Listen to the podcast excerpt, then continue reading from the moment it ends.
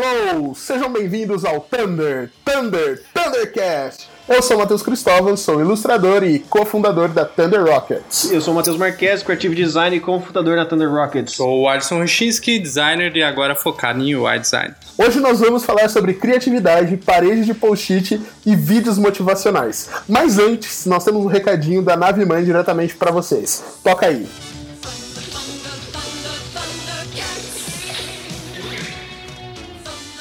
Você deve ter chegado aqui graças ao nosso trabalho nas redes sociais como Thunder Rockets. Fala aí, né, Matheus? É, pode ser, né? Eu sei que não.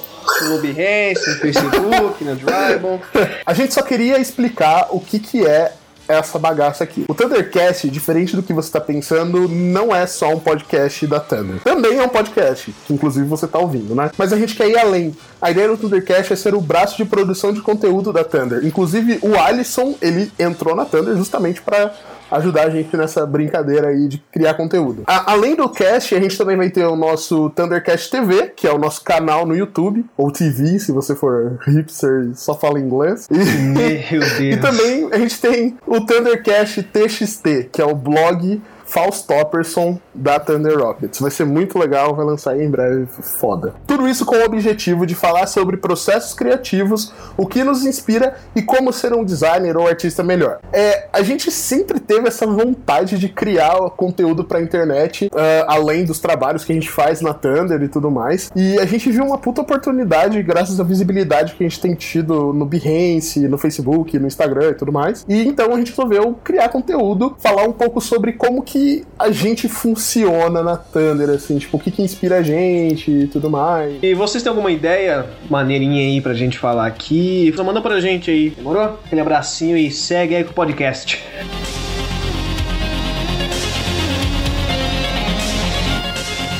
O que é criatividade? E aí, o que é criatividade para vocês? É um assunto polêmico para começar logo de cara, no primeiro episódio, já chutando o pé da barraca. Fala aí, o que é criatividade para você, Marquesa? Cara, pra mim é condensar tudo que você vive, tudo que você vê, tudo que você escuta, sente e, e criar alguma coisa, você entendeu? Criar uma coisa. Não posso falar pessoal, não sei explicar essa parte, mas é tentar criar uma coisa nova com tudo que você vive, convive e afins. Essa para mim é uma, uma resolução, um resumo de criatividade, uhum. saca? Tá, eu já puxaria um pouco mais pro lado da funcionalidade. Para mim, criatividade é você conseguir resolver problemas complexos de maneiras criativas. Ah, legal. E aí você já tem uma uma visão mais design, né, da coisa, uma misturando com funcionalidade. Sim, eu, eu acho que a gente não, não ignora essa bagagem estética e que acaba sendo um pouco pessoal. Eu, eu acho que no fim das contas a gente acaba aplicando essa bagagem que o Marques comentou nessa questão da funcionalidade de resolver problemas de forma que fique esteticamente agradáveis e que funcionem. Uhum, legal, legal, legal. Pra mim é isso. É, então, é muito massa isso, porque para mim criatividade tá bem alinhado com o que vocês estão falando, mais alinhado com o Marques, desculpa, Alisson. Mas. Poxa. eu costumo Poxa. dizer. Não vou levar o pessoal, não. Menos três Eu pontos. costumo dizer que criatividade é o ato de ligar pontos. Então, os pontos, no caso, são as nossas referências, os livros que a gente lê, os lugares que a gente vai, a comidas que a gente come, enfim. E É, principalmente com você a comida, é, você né? é um grande de um cuzão por ter falado isso aqui na frente de todo mundo, mas tudo bem. Prossigamos, não é mesmo? então, o ato, o ato de ligar essas coisas e criar algo novo dali, pra mim, isso é criatividade. Seja por experiência de, de terceiros e através disso você ganha uma bagagem, você cria algo que resolva aquele determinado problema, ou simplesmente vendo uma paleta de cores bacana numa foto hipster no Instagram. Eu acho que tudo isso serve como bagagem e repertório pra gente poder criar coisas novas dali. E é muito legal porque, como cada um tem essa visão de criatividade e do que é ser criativo, e acabamos tendo essas perce- perspectivas em cima do nosso próprio trampo, cria uma discussão legal. Por isso que é o tema desse primeiro cast. Esse cast, ele foi pensado, a gente teve essa ideia de, de falar sobre o mercado criativo, sobre ser criativo, depois de termos visto o incrível vídeo da palestra do Neil Gaiman em maio de 2012 na Universidade de Artes da Filadélfia, onde ele fala um pouco sobre o, a trajetória do criativo, né? O que é ser criativo e tudo mais. Agora que a gente já entendeu mais ou menos o que é criatividade para cada um de nós, eu queria saber de vocês como que vocês se mantêm criativos, porque assim, para mim a criatividade é esse ato de ligar os pontos, né? Então então, para eu me manter criativo, eu tenho que estar tá cercado de pontos, de referências, e tudo acaba me inspirando. Como é que funciona isso para vocês? O, o, que, que vocês fazem para que vocês estejam sempre uh, criativos? Porque o nosso trabalho é ser criativos, né? Isso é um problema ou não? É, eu, eu acho que isso entra bem naquela questão de consumir bagagem. E, e, necessariamente, e não necessariamente essa bagagem tem que estar tá diretamente, totalmente é, direcionada ao design. Eu acredito que você se mantém criativo escutando músicas que você gosta, é, assistindo séries, porque às vezes inconscientemente você está absorvendo é, cores, está absorvendo a estética daquilo de alguma forma. Cria uma espécie de um mood board na tua cabeça. Uma outra questão, um outro lance que me mantém criativo também é, são mudanças. Mudar para mim é, estimula a minha criatividade. Por exemplo, hoje eu comecei a trabalhar na minha primeira interface criada a partir do Sketch. Até então eu só trabalhava ah, com Photoshop. E para mim foi uma ferramenta totalmente, totalmente diferente, que eu não, não conhecia, estava por fora, mas que com os conceitos de UI design que eu já conhecia e pelo básico de ferramentas que veio do Photoshop, eu consegui criar no Sketch e acredito que o meu potencial criativo no Sketch foi maior para esse projeto do que seria se eu tivesse criado ele no Photoshop. Então, essa questão de mudanças para mim ah, muito influencia massa. bastante. Tipo, como se a, a ferramenta trouxesse esse estímulo para você, né? De você aprender algo novo e construir algo a partir daí. Legal. E para você, Marquese, o que, que é se manter criativo? Eu me mantenho criativo com dois fatores, saca? Experiência e exploração. A experiência minha pode ser tanto quanto áudio ou visualmente, saca? Duas delas, de exemplo, são. Se você falar Cuphead, eu bato na tua cara. Tá, calma, não é Cuphead ainda, mas pode ser também uma delas. Mas tem o Lorne, né, que é um produtor musical que eu gosto pra caralho, pra caralho mesmo, e Blade Runner, o último filme. Conforme as músicas dele eu vou ouvindo, Cara, são hum, mil umas ideias que vem. O sentimento que vem na música, com, né, com a pesado, que uhum. é melancólico para mim. E o Blade Runner, questão de visual lindo pra caralho. E essas experiências que eu tenho me dão várias ideias. Que tipo, uh, do Blade Runner e, da, e do Lorne me dão uma cena mais cyberpunk, né? Então eu chego, vou rabiscar alguma coisinha, escrevo alguma coisa sobre isso e vou depois passar isso pro digital. E vou praticando isso, vou experimentando coisas novas com isso no 3D, no vetor, e exercitando a minha criatividade dessa forma, saca? Tem um negócio que me deixa, puta, explodindo a cabeça, que é culinária oriental. Eu tenho um, um canal no, no Apple TV que só passa culinária oriental. Então, tem, sei lá, um, um chefe que vive numa ilhazinha o cara ele cria os peixes e, tipo, ele trata com uma ração especial e aí passa de pai para filho, o corte na carne, a montagem do prato, tudo isso pra chegar no final ter uma puta experiência. Cara, eu assisto. Caraca, assisto tá nesse nível. Tô, cara, eu assisto essas coisas, eu fico pilhado, eu fico assim, meu Deus do céu, eu sou um lixo. Olha isso, tipo, o, o cara para virar um, um, O cara para virar um sushi man, ele precisa de anos de prática, sabe? Tipo, e aí, para ele ser considerado um cara super fodalhudo, ele tem que entender não só do corte, mas de como alimentar o peixe, de como fazer com que o peixe se sinta bem morrendo, né? Porque ele uhum. morre. Sim, sim, tem, um, tem uns vídeos sensacionais, assim, tipo, ah, pô, o, a, gente tem que, a gente não pode sentir pena, a gente tem que agradecer por, por aquele peixe, enfim, tá dando a vida dele e tal. E, cara, é muito legal, isso me inspira demais, além do design dos pratos, que é a coisa mais linda do mundo, né? Eles têm toda uma história em cima de cada cada montagem, isso é bem legal, bem performático, assim. E. Agora que eu falei de comida para você, ganhou mais um ponto, né? Mas tudo bem, segue o baile de novo. Não, e, e... Ah, é bom que a gente. O bom é que a gente vai conseguir patrocínio fácil. Ah, iFood, iFood, iFood chama nós. Puta, sim. iFood chama nós. Patrocina iFood, nós. já gastei 80 reais de China Box com você em um dia. Bom, e a gente, já que a gente já tá falando disso, né, de, de como a gente vai alcançar alcançando essas, esses pontos que nos deixam criativos, nos deixam com vontade de fazer coisas novas e tudo mais. Eu queria saber de vocês qual o processo criativo que vocês usam. Eu sei mais ou menos do Matheus, porque na Thunder a gente acaba tendo é, uma troca muito legal de experiências, porque a gente trabalha junto, né? Não tem como não rolar isso, mas mesmo assim cada um tem o seu processo. Fala aí, Alisson, como é que é o teu? Cara, é, o, o, meu processo ele acaba variando de, de trabalho para trabalho, assim. Eu acabo gostando mais do meu processo em UI design, onde eu, eu foco bastante em referências de Drupal e Behance, que são as minhas redes sociais favoritas. E em muitos casos, as referências de Drupal assim, não são tão aplicáveis para projetos é, mas aí é outra então eu acabo tendo que diferenciar. Que é, tipo, pô, design para designers, né? E design para o mundo real, né? O design pro, pro Drupal ah. e pro Behance é completamente diferente pro, do design para vida real. Mas né? isso vai ficar para outro cast. É, totalmente aplicável.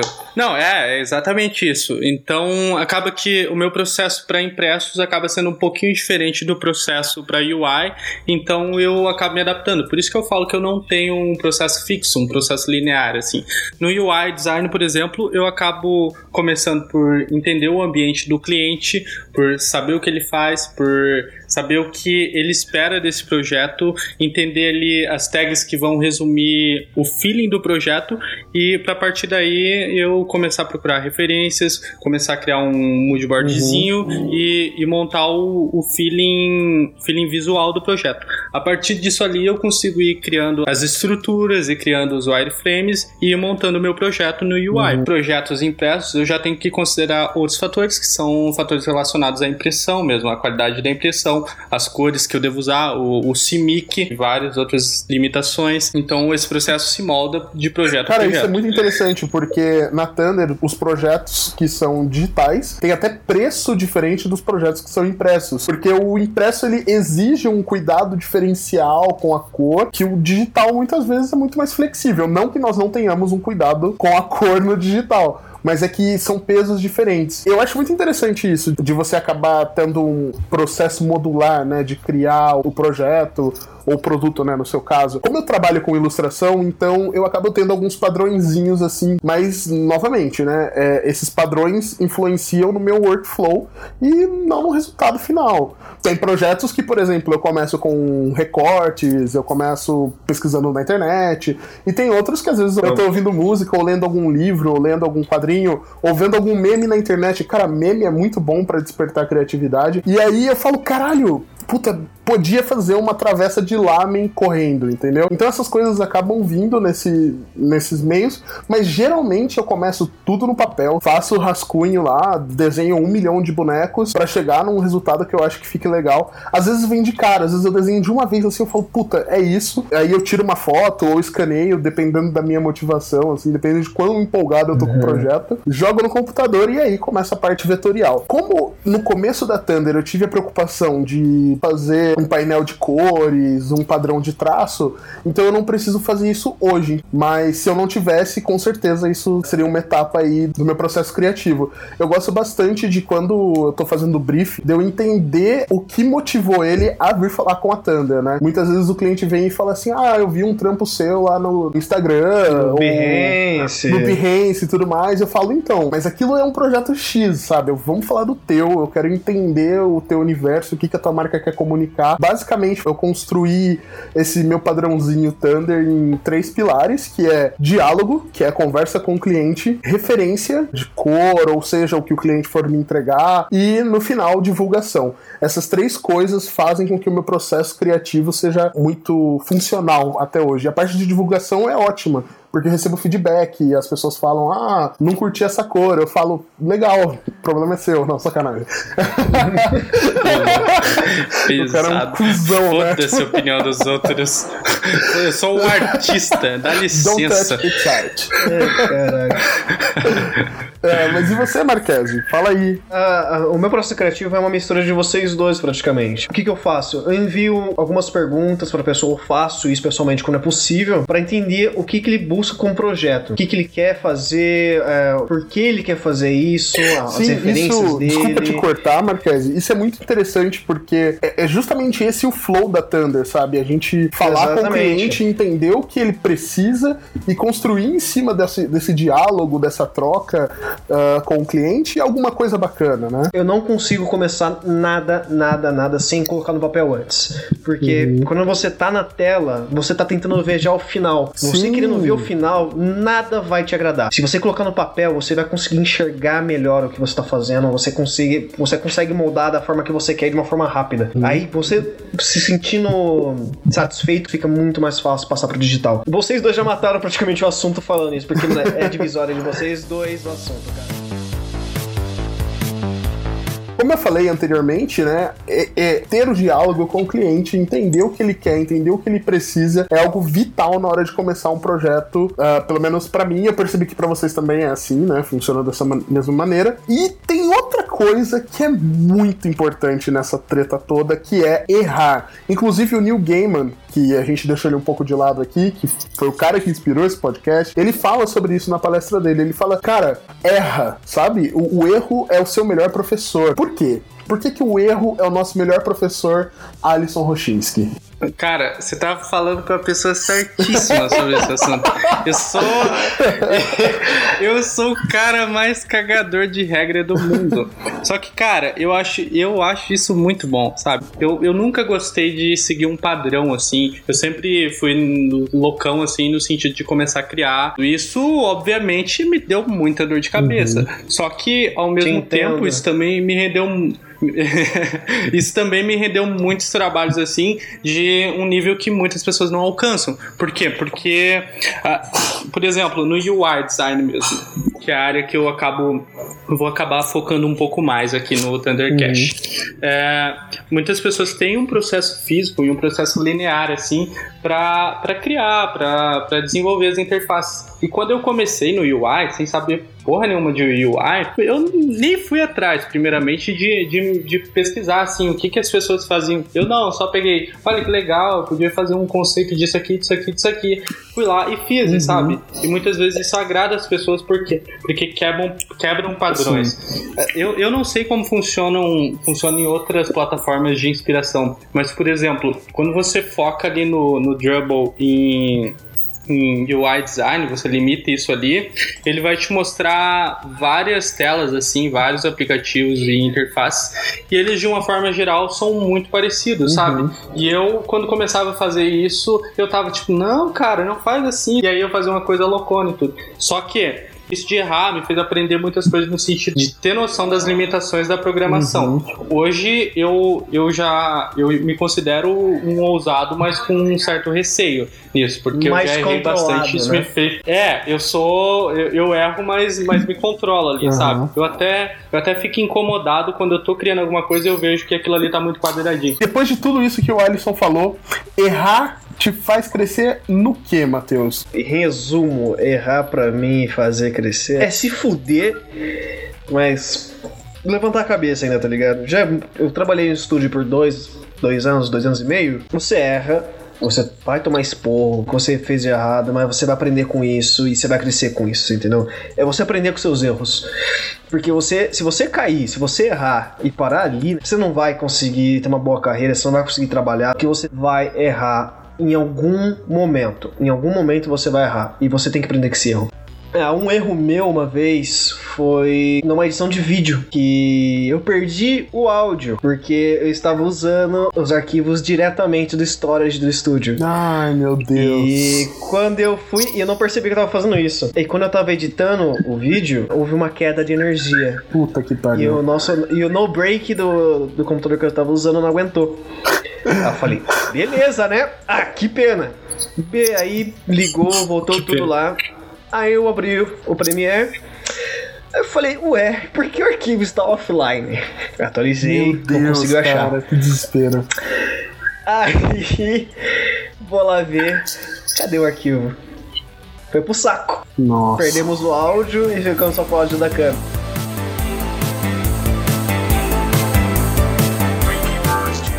Errar é, é, muito interessante isso, porque eu já tive vários problemas, não só com erro estético, né? Aquele erro de puta merda, coloquei a cor errada, mas de erro do tipo, eu tô fazendo um trampo pra um cara que é super religioso e eu botei um triângulo com um olho no meio, entendeu? E aí eu, puta, já mandei pro cara. Ah, é Ou, por exemplo, o que aconteceu com um cliente nosso da Thunder, um cliente conhecido e tudo mais. Eu mandei um arquivo que era de outro cliente. E eu só fui ver isso depois que o cara falou assim: viu, altera isso aqui. Eu falei, puta, mas esse desenho não é dele. E, e, assim, Nossa. graças ao, ao poder do Trello, eu consegui, tipo. Eu falei, caraca, porque o Trello que me avisou, né, que ele tinha comentado e não sei o que. Eu falei, caraca, mano, ele, ele aprovou. Na verdade, ele não alterou, desculpa, ele aprovou um desenho de outro cliente. E era, tipo, vários, vários desenhos. Então deu tempo de pegar o dele e mandar, sabe? Deu tudo certo no É. final. Mas isso me deixou apavorado, cara. E desde então, toda vez eu confiro 150 mil vezes o desenho antes de mandar pro cara. E essa preocupação em errar e a gente tá sempre atrás de da perfeição e de ser super foda e tudo mais, é, faz com que a gente esqueça várias coisas que fazem parte da nossa essência enquanto criativos. Os nossos erros, eles acabam criando, assim, uma escada pra gente poder desenvolver nosso trampo. É, eu não chegaria onde eu cheguei, eu não cheguei lá ainda, né? Estamos caminhando, mas querendo ou não, nosso trabalho tem uma puta visibilidade porque a gente errou pra caralho, porque faz parte da caminhada. Os erros, eles estão associados a quebrar as regras, sabe? De trazer alguma coisa nova, de olhar pro mercado e falar: hum, tá, achei isso legal, mas eu acho que eu consigo fazer de um jeito diferente. O Neil Gaiman fala isso no Faça Boa Arte, né? No, no disclaimer dele, e ele fala: cara, as regras estão aí, as pessoas que seguem as regras, elas só enxergam as regras. A gente já tem essa vantagem de já conhecer as regras e quebrá-las. A gente pode fazer isso, nós somos criativos. Eu ouvi muita gente falando, ah, durante a, a, a construção da Thunder, né? Do tipo, ah, mas tu vai trabalhar com ilustração? Sim, vou trabalhar com ilustração. Ah, mas o mercado gosta de estipular com briefing, nananã. Cara, os clientes da Thunder chegam e falam, viu, faz teu traço, faz do jeito que você achar que tem que ser. Entende? Eu falo isso, a galera fica, o quê? Nossa, o cliente fala isso.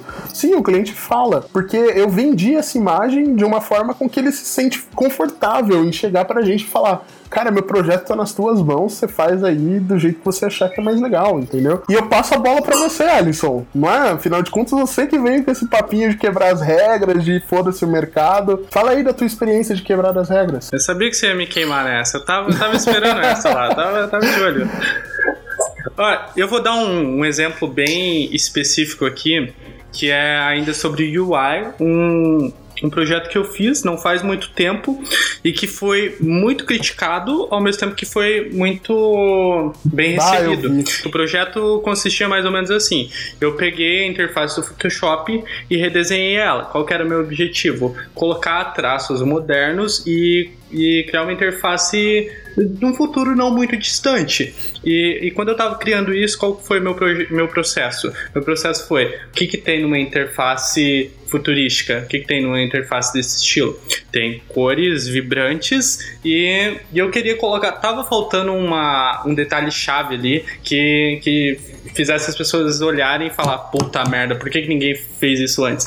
E o que, que eu fiz? Eu peguei a artboard, aquele espaço que fica o background lá do Photoshop mesmo, da interface, eh, fora da artboard, e coloquei, coloquei ela transparente, opaca e meio desfocada, assim, né? Como se fosse um vidro fosco ali e tal. Isso era legal, porque dependendo do background que você tinha, você ia trocando o background do seu computador, ia se adaptando ao seu projeto.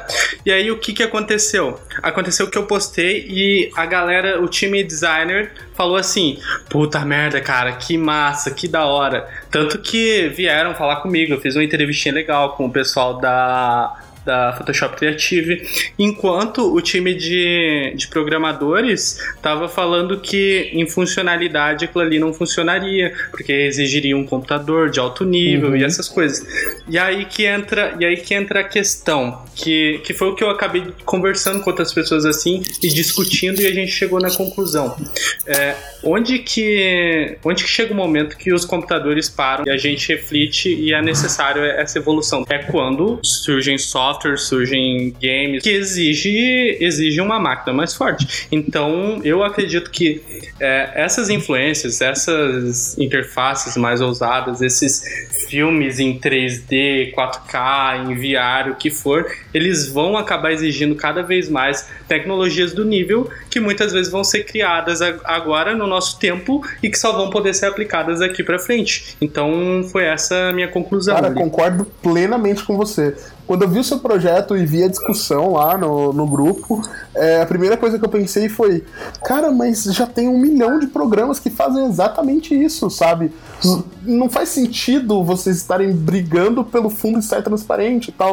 Eu entendo que exigiria N coisas de placa gráfica e etc. Mas, porra, é um software de alta performance, sabe? Enfim, o Steve Jobs ele tinha uma frase foda que é: os gênios são os caras que empurram o mundo pra frente, né? Então, é, muitas vezes essa coisa de você trazer algo realmente novo, uma ideia que seja bacana, não precisa ser sempre novo e revolucionário e mudar o mundo, mas desde que você tenha a consciência de que você está fazendo algo que inspire outras pessoas, ou que, enfim, no futuro, quem sabe, realmente pode surgir um Photoshop transparente tenho que libertar isso para mim e vou libertar para vocês, não, não. Thunder Fans. Uma vez eu fui, eu fui numa palestra e aí eu mostrei meu portfólio para uma pessoa, a pessoa virou e falou: ah, eu acho que falta representatividade. Eu falei, esse dia! Por que eu perdi esse dia, eu falei, caralho? Como assim falta representatividade? Aí a pessoa falou: Ah, sei lá, eu acho que você desenha muitos meninos e não desenha nenhuma menina. Eu falei, então, mas eu desenho coisas, tipo, eu desenho um pote de macarrão, eu desenho uma pizza. Você quer que coloque batom na pizza? É isso? Tipo, eu não, eu não entendia a crítica, né? Mas, mas então, agora voltando pro, pro assunto em si, sobre quebrar regras, eu acho que é super interessante isso. É, eu concordo plenamente com você. No meu caso, é um trabalho mais artístico, então eu tenho como virar e falar don't touch, it's art, sabe? Não, não discute.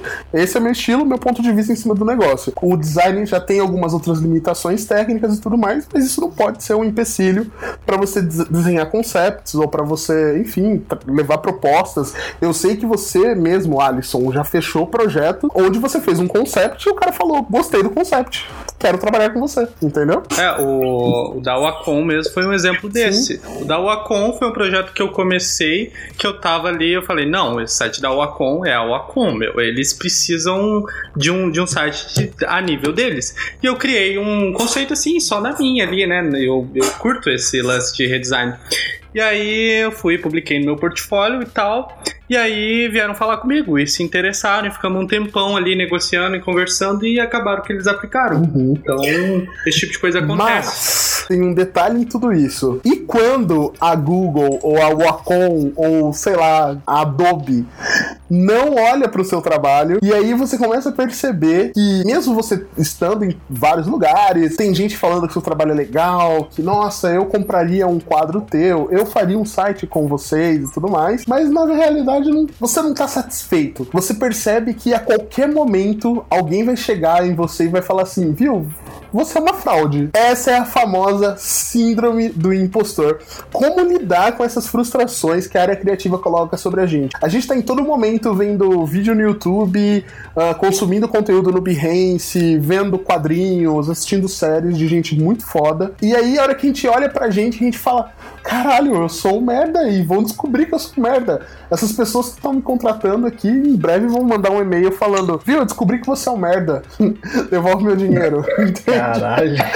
Eu, eu, Caralho. Sério, cara, eu já tive essa sensação várias vezes. E assim, e, e não é porque, sei lá, Thunder tá indo de bem a melhor, assim, a gente tá tendo uma explosão de, de, de contatos, isso é muito massa. E mesmo com tudo isso, eu, às vezes eu sinto, tipo, puta, vão descobrir que eu sou uma fraude, entendeu? Não que eu seja uma fraude, não sei, será que eu sou? E agora?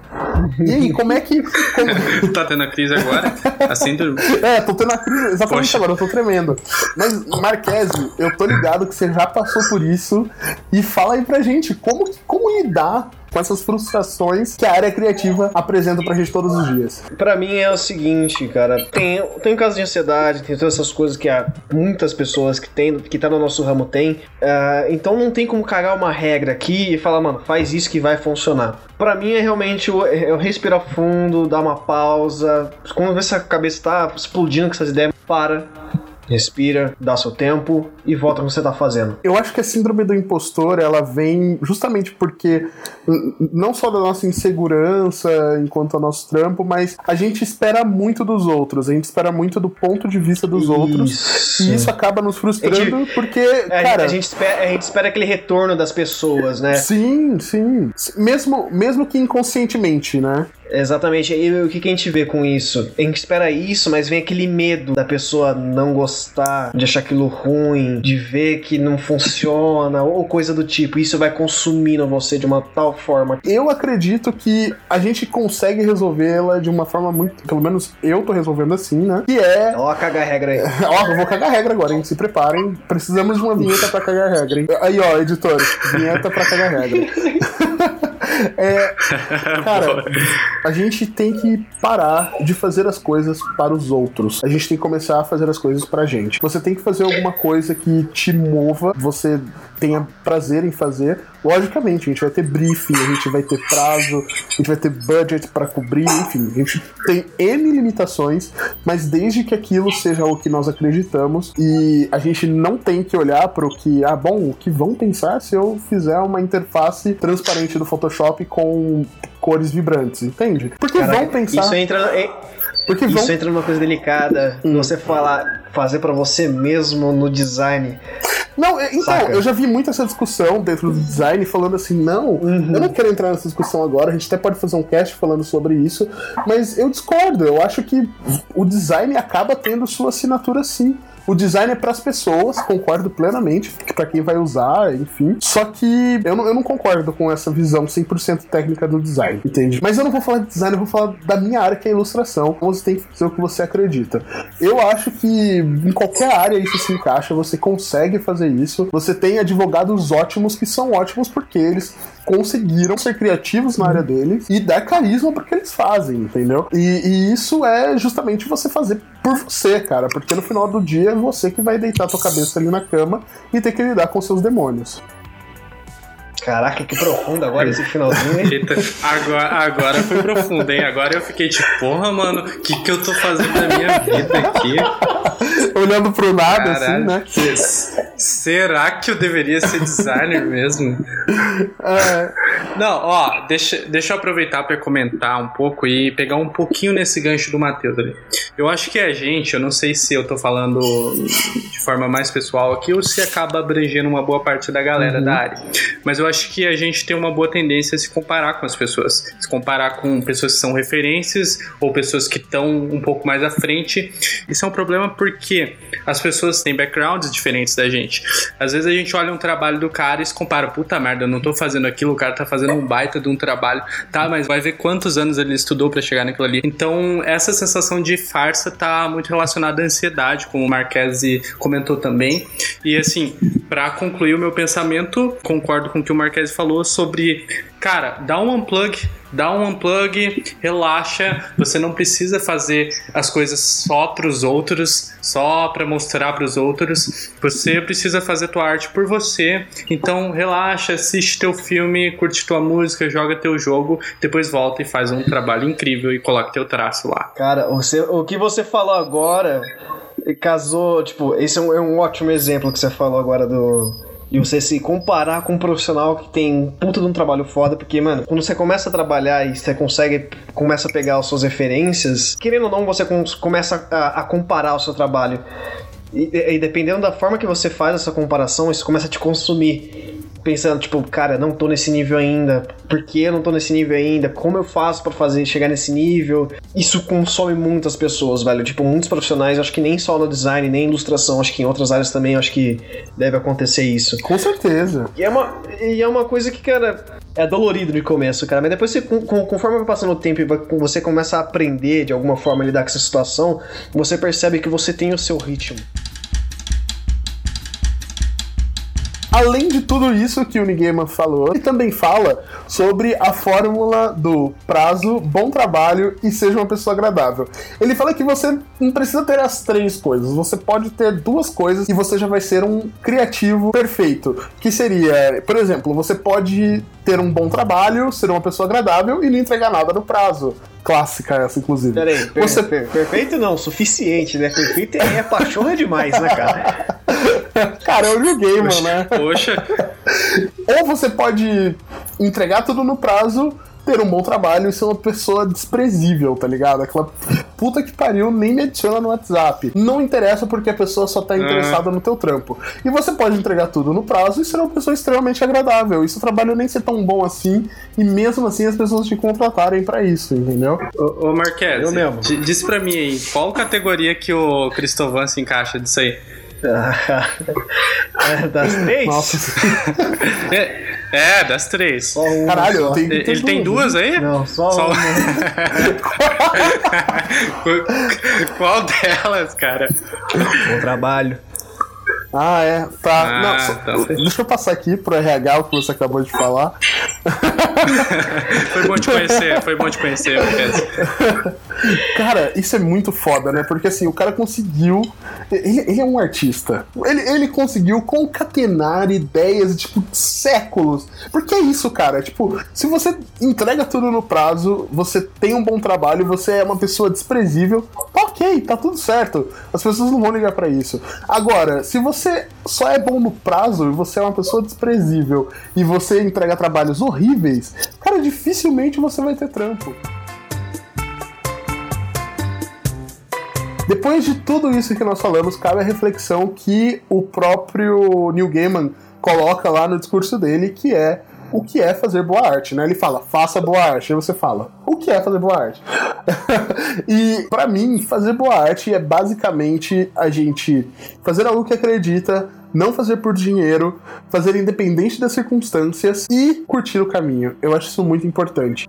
É, inclusive, essa parte de curtir o caminho que você disse aí agora, ele recebeu uma dica dessa daí com o Steve King, por causa que ele estava num momento bom da carreira dele só que ele não aproveitou esse momento, ele ficou preocupado com o que estava acontecendo, qual seria o próximo passo dele e tudo mais, e ele não curtiu aquele momento dele de apreciar o, o reconhecimento do trabalho dele. Isso é, isso é legal porque o Stephen King deu essa dica para ele antes dele explodir de vez. Ele falou que ele já estava vendendo pra caralho, e aí ele percebeu que porra, ele só tava correndo atrás do próximo, ele não tava é, curtindo a vibe de, de, né, estar explodindo e tal. Eu acho isso muito importante, cara, porque o caminho é onde a gente vai encontrar os erros, aonde a gente vai quebrar as regras, aonde a gente vai construir os nossos processos de criatividade, o que é fazer uma boa arte, e isso nos constrói enquanto criativos, enquanto, enquanto artistas, enfim. E eu queria saber de vocês, né? O que é fazer boa arte para você, Alisson Rochinski? Ah, tava me esperando, achei que você ia me pular nessa, hein? Cara, é... é... pra mim sintetiza isso que vocês já falaram de se divirta no caminho, seja feliz com o que você tá fazendo, aprecie o seu próprio trabalho, sabe? Eu, eu, eu sei que um trabalho meu tá bom, por exemplo, quando eu, eu tô terminando ele e eu não quero terminar ele, sabe? Uhum. Sabe quando é quase tipo uma série? ele tá no final.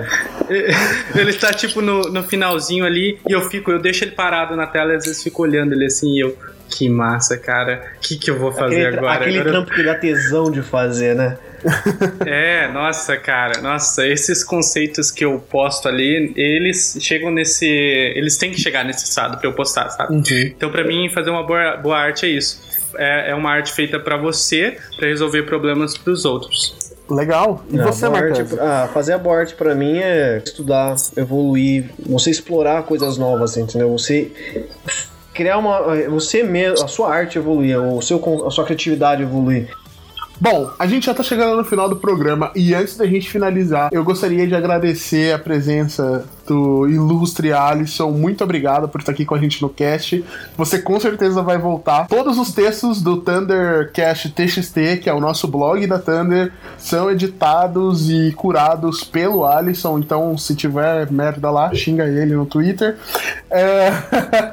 e eu vou deixar esse espaço aqui então para que você compartilhe com a gente aí as suas redes sociais, pra galera te seguir, para acompanhar o teu trabalho e principalmente, né, ver a tua boa arte. Então, galera, vocês podem me seguir lá no Behance, no Drubble, que vai ser @roshinsky, e no Instagram vocês conseguem me seguir com @aroshinsky no começo. Muito massa. Para você que não sabe escrever Roshinsky, eu vou deixar na descrição, que é dificílimo a propósito, eu sei. E da Thunder também, né? Não é fácil escrever Thunder Rockets, né? E aí, curtiu o Thundercast? O que, que você acha que a gente pode fazer para melhorar? Dá umas dicas lá pra gente nos nossos comentários dessa postagem ou no nosso Facebook, no nosso Instagram, como já dissemos anteriormente. Compartilha com seus amigos, traga mais Thunderfan pra nave mãe e vamos decorar juntos. Valeu, galera, até a próxima. Câmbio desligo.